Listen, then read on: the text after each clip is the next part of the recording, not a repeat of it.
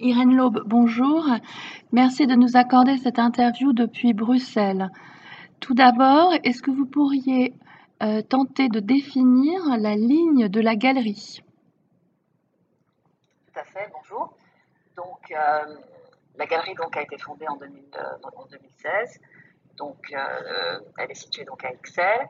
Elle expose des artistes à la fois émergents et établis dans, son espace et participe de façon active et sélective à des foires internationales et à des projets institutionnels.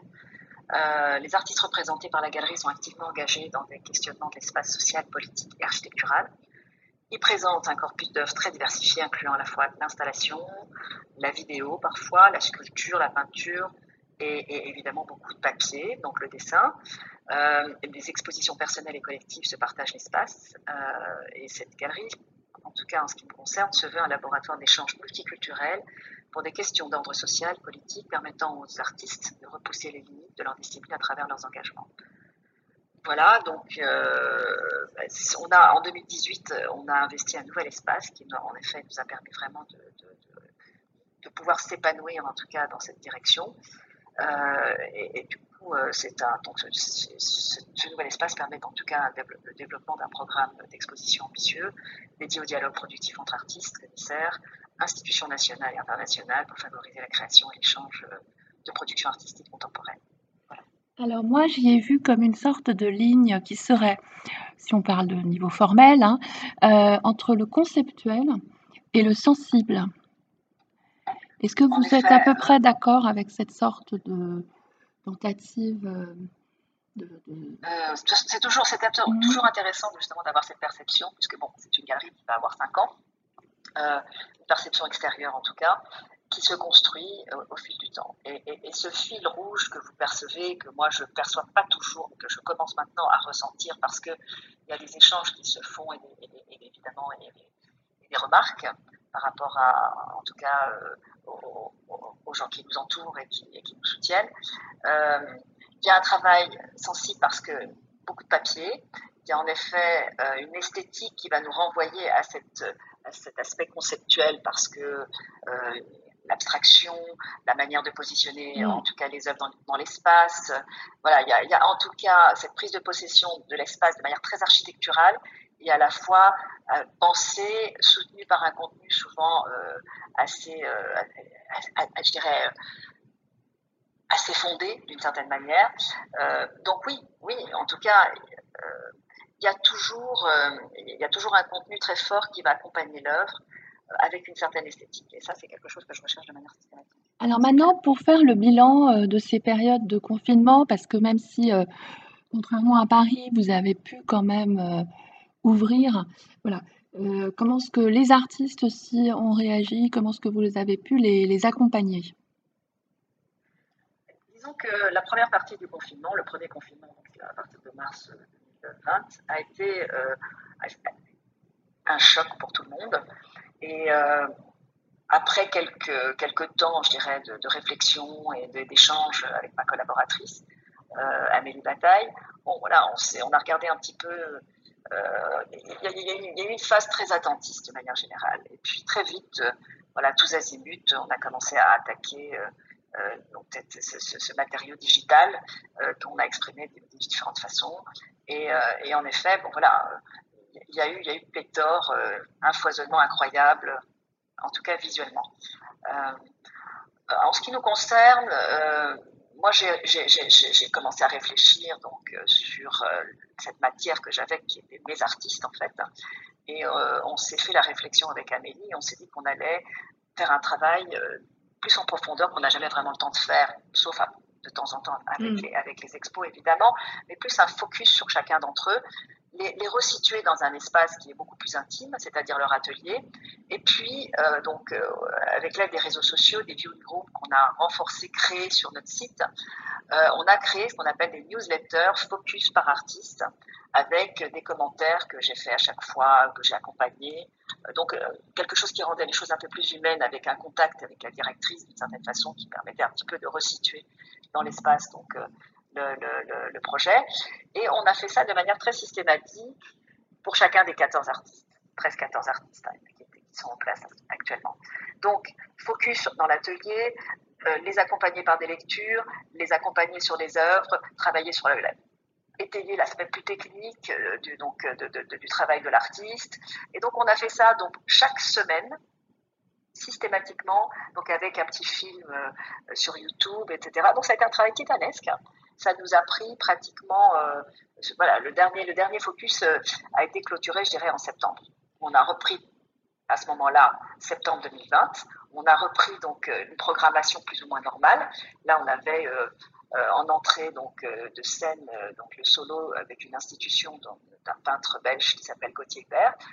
donc on a travaillé de manière très très serrée avec une institution qui s'appelle le Botanique à Bruxelles. Et donc voilà, et les choses après se sont enclenchées de manière très vite dans un rythme qu'on n'a jamais vraiment lâché en fait. Alors, dans le second lockdown. Mhm. En ce qui concerne. Oui. Le second lockdown, par, par exemple, là j'ai refusé de me mettre en condition de télétravail ou quoi que ce soit.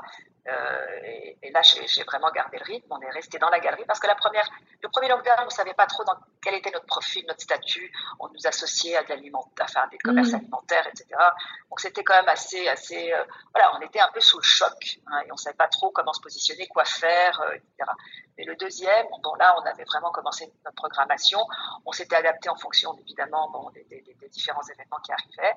Euh, mais on a, on a gardé physiquement le, le, le, contact dans la galerie. On est resté dans la galerie et à, à ce moment-là, on a continué notre programmation et on s'est adapté en fonction donc, des, restrictions euh, euh, Covid. Mm. Voilà. Et à partir de là, on a mis en place mm. une programmation. en ce qui concerne l'exposition actuelle de José Pedro Kraft, euh, est-ce que justement elle a été euh, décalée? Est-ce qu'elle a, est qu'il y a eu un impact euh, par rapport au confinement? Alors en fait, José Pedro Croft, l'exposition de José Pedro Croft était dans une approche donc un peu comme une espèce de trilogie de trois artistes portugais mhm. qu'on avait pensé justement en trilogie sous le commissariat de Grégory Lang parce que voilà une d'abord un, certain fil rouge entre chacun d'entre eux, des générations différentes, une répercussion locale avec euh, des, institutions, dont notamment Fernanda Fragatero, qui devait avoir une très belle exposition donc euh, d'artistes femmes portugaises aux Beaux-Arts qui a été annulée, euh, avec tout un, tout, un, tout un travail donc, de rétrospective historique toutes, toutes, ces femmes euh, plasticiennes portugaises. Euh, donc tout ça, voilà, pour nous prenait sens avec euh, la, la, présidence portugaise au niveau donc de l'Europe. Voilà, on voulait, on voulait donner un écho et on a travaillé en trilogie avec une exposition donc avec trois artistes. La première était celle de Fernanda Fragatero, puis la deuxième était celle de, José Pedro Croft, puis la troisième, celle-ci par contre a été repoussée à l'année prochaine, devait arriver donc là maintenant, était celle de, de euh, Rui Calçada Bastos. Pour, parler de José Pedro Croft, qui est un artiste euh, important évidemment de la scène, euh, puisqu'il a représenté euh, euh, le Portugal de la Biennale de Venise en 2017, c'est un artiste en effet qu'on a, qu'on a commencé à montrer sous forme de groupe et puis et dans des dans des foires dans des foires comme Art Brussels, Art Düsseldorf, voilà à, plusieurs reprises euh, est arrivé donc ce solo qui est important pour la galerie. On l'a maintenu. Il il était déjà planifié l'année dernière et donc là j'ai dû euh, voilà m'organiser pour en tout cas le maintenir. Je me suis j'ai tenté d'aller deux fois au Portugal avec des lockdowns systématiquement, donc j'avais pas accès au pays. Puis finalement, je suis allée une fois j'ai sélectionné les avec l'artiste et on a donc euh, permis en tout cas ce premier solo show qui est, un, très beau travail puisque ce sont les dernières vraiment œuvres de l'artiste. Euh, euh, disons que José Pedro Croft, euh, c'est, un artiste qui, est, qui, est, formé en peinture donc dans les années 70, 70 pardon, mais qui, euh, voilà qui, qui a, qui a un travail en tout cas et un parcours au niveau de son bagage euh, en tant qu'artiste qui, qui, est assez exceptionnel. C'est vraiment quelqu'un qui, euh, qui, est tout à fait en écho avec, euh, avec l'espace architectural. D'ailleurs, les œuvres qu'il avait montrées monumentales à, la Biennale de Venise on, on montre en tout cas ce, ce, ce rapport qu'il a à la fois et à la sculpture, parce qu'il est sculpteur, et, aussi donc à l'espace et, et, au volume et à ce, et, à tout ce travail justement qui, qui, va refléter d'une certaine façon sur le papier de manière à, la fois très picturale et très poétique ses volumes, son, son, rapport justement à la matière en faisant référence et appel à des techniques comme la gouache, des liants, des vernis ou, ou des encres qui vont se superposer donc de manière successive et donner vraiment un effet de volume et nous renvoyer complètement à son travail justement sculptural. Et, nous emmener donc dans, cette exposition en tout cas dans un contexte où on va ressentir une énergie, une tension, ce qu'il appelle justement le, espèce de, stretch, parce que bon, ces œuvres, ces, œuvres vont flotter d'une certaine manière et, et s'approprier donc, donc l'espace et, et en tout cas, euh, voilà, donner en tout cas cette, cette dimension euh, à la fois euh, tridimensionnelle et bidimensionnelle par rapport au travail. Alors, il y a un autre artiste emblématique, une autre artiste, c'est Tatiana Volska, donc qui a une actualité en France au domaine de Chamarande, mais aussi d'autres actualités dans des institutions européennes. Donc voilà, est-ce que vous pouvez revenir sur son actualité? Oui, alors Tatiana est une artiste donc, euh, qui, euh, qui, a été euh, diplômé de la Villa Arson, qui a eu le prix de Montrouge peu de temps après, et qui a eu aussi une exposition grâce au prix de Montrouge au Palais de Tokyo. Mm. Et puis Jean Deloisy lui a, lui a proposé très rapidement aussi, en tout cas, un solo avec une présence très forte, avec des œuvres monumentales, justement à base de, de ces bouteilles recyclées, thermosoudées, découpées et perforées, qu'on a pu apprécier pendant quelques, mois au Palais de Tokyo, derrière cette verrière. Euh, nous la soutenons depuis déjà pas mal d'années. Euh, donc, elle est arrivée juste après euh, donc Catherine. Puis par la suite, il y a eu Marion et puis et puis et puis et puis donc une galerie donc aujourd'hui en Angleterre avec laquelle donc j'ai collaboré pour cette représentation donc en Angleterre.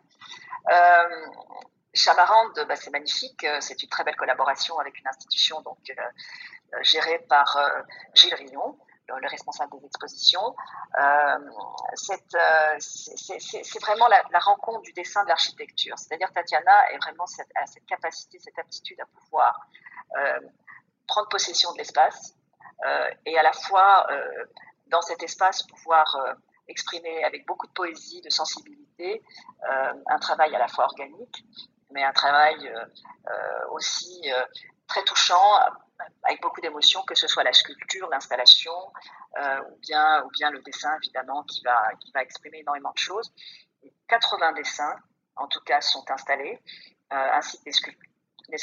Donc, c'est un travail pratiquement rétrospectif, et euh, avec des œuvres à la fois in situ, intérieures et à l'extérieur du château. et donc, comme je disais, une dimension rétrospective qui est quand même assez, assez intéressante pour cet artiste, qui, qui a en effet une actualité pour l'instant assez euh, assez retentissante puisque euh, nous avons été acceptés avec elle donc à Free Sculpture. Donc elle sera euh, avec des pièces assez monumentales montrées à Free Sculpture à partir du mois de septembre-octobre. Et puis en ce moment, elle est en effet dans un projet magnifique qui s'appelle Sculptures in the City, où mm. du coup elle est exposée voilà, de nouveau dans des espaces tout à fait insolites dans la ville et dans l'urbanisme. Donc c'est mm. magnifique pour elle en ce qui concerne Ballroom Project, est-ce que vous pouvez nous redire un petit peu le, voilà, les enjeux, le positionnement de cette manifestation et pourquoi vous, vous y avez participé? Alors, la genèse du projet est intéressante parce qu'au départ, euh, je cherchais, euh, et j'ai toujours recherché, étant donné, euh, étant donné en tout cas mon ancrage belge, puisque je suis tête française, mais je suis aussi depuis plusieurs années maintenant belge par, par la situation de la galerie, et par mon, et mon engagement dans cette galerie, euh, qui est une galerie belge avant tout. Et, euh, et évidemment, moi, ce que je recherchais, c'est une visibilité, on va dire, complète par rapport à un territoire. Euh, et, et, forcément, donc, la Flandre est quelque chose qui m'intéresse depuis, depuis, depuis, toujours. même si c'est pas toujours facile, évidemment, et, qui n'a pas toujours eu cette, cette je dirais, porosité ou en tout cas euh, entre entre les deux entre les deux on va dire euh, mm. les, les, deux territoires puisqu'il y a aussi un territoire je dirais culturel quelque part qui, euh, qui, qui est présent et qui n'est pas toujours toujours évoqué et perçu en tout cas par par, par, nous, par les étrangers d'une certaine façon. Et, euh, et donc j'ai toujours recherché une, une présence euh, et, et, essayé donc pendant la période des Antwerp Gallery Weekend euh, une collaboration dans un espace. C'était assez compliqué finalement. Et puis, euh, et puis par, par des rencontres, bon, voilà, fortuite, il y a eu à un moment donné euh, un échange avec une galerie qui est celle, donc la galerie donc, qui m'échappe maintenant, mais qui me reviendra tout à l'heure. Et donc, grâce à cet échange-là, cette personne a décidé d'investir un lieu, un lieu tout à fait, euh, je dirais, euh, alternatif, et d'inviter des galeries qui ne pouvaient pas participer à ce projet et donner d'une visibilité donc en Flandre. Euh, et donc le premier projet, c'était l'année dernière, dans un espace qui se trouvait aussi en centre-ville, assez désaffecté, mais qui a, qui a voilà, on était, il a réuni une dizaine de galeries. Et cette année, cet espace, euh, donc, ce qui est important évidemment, c'est que c'est un travail curaté, c'est-à-dire l'espace est curaté, mm-hmm. euh, et que nous, euh, on n'est on pas forcément invité à être présent, mais c'est voilà, on, on, propose à chacune des galeries trois œuvres, trois artistes, et à partir de là, une curatrice va mettre un petit peu en scène euh, donc les œuvres de chacune des galeries. Et donc ça donne un, petit côté un peu différent parce que forcément on est euh, voilà tout est tout est mis en espace et toutes les galeries se mélangent et sont pas forcément toutes visibles. Cette année, la visibilité était différente, évidemment, parce qu'on a été rejoint par des galeries assez établies, comme vous avez pu le constater, la galerie Tremplon, mmh. la galerie Obadia, euh, enfin bref, il y a toute une série de galeries qui sont, qui aujourd'hui ont un ancrage aussi belge par leur filière, euh, etc. Ce qui a énormément dynamisé et donné une visibilité forcément d'une qualité encore différente et certainement beaucoup plus, euh, on va dire, plus importante d'une certaine façon.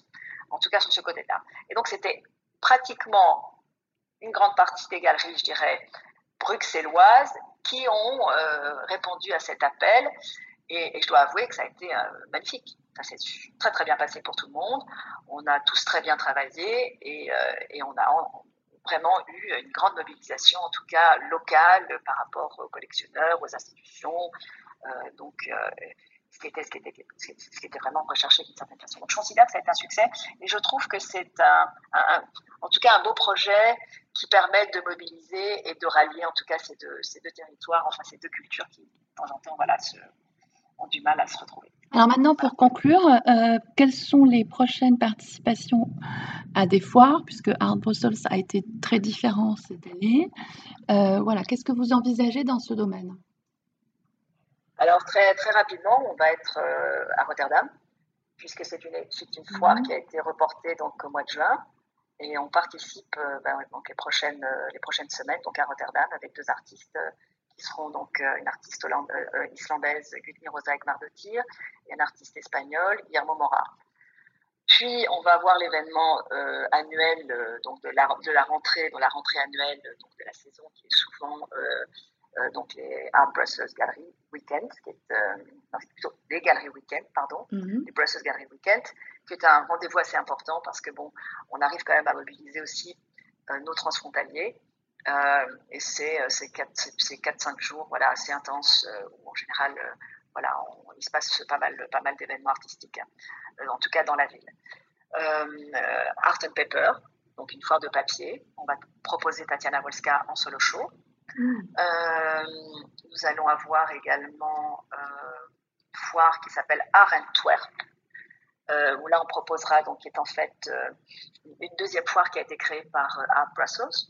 Et donc du coup là on va participer avec un artiste euh, belge, un peintre belge qui est Gauthier Hubert, que nous avons déjà montré l'année dernière donc en solo à la galerie et donc en, institution botanique, au musée du botanique.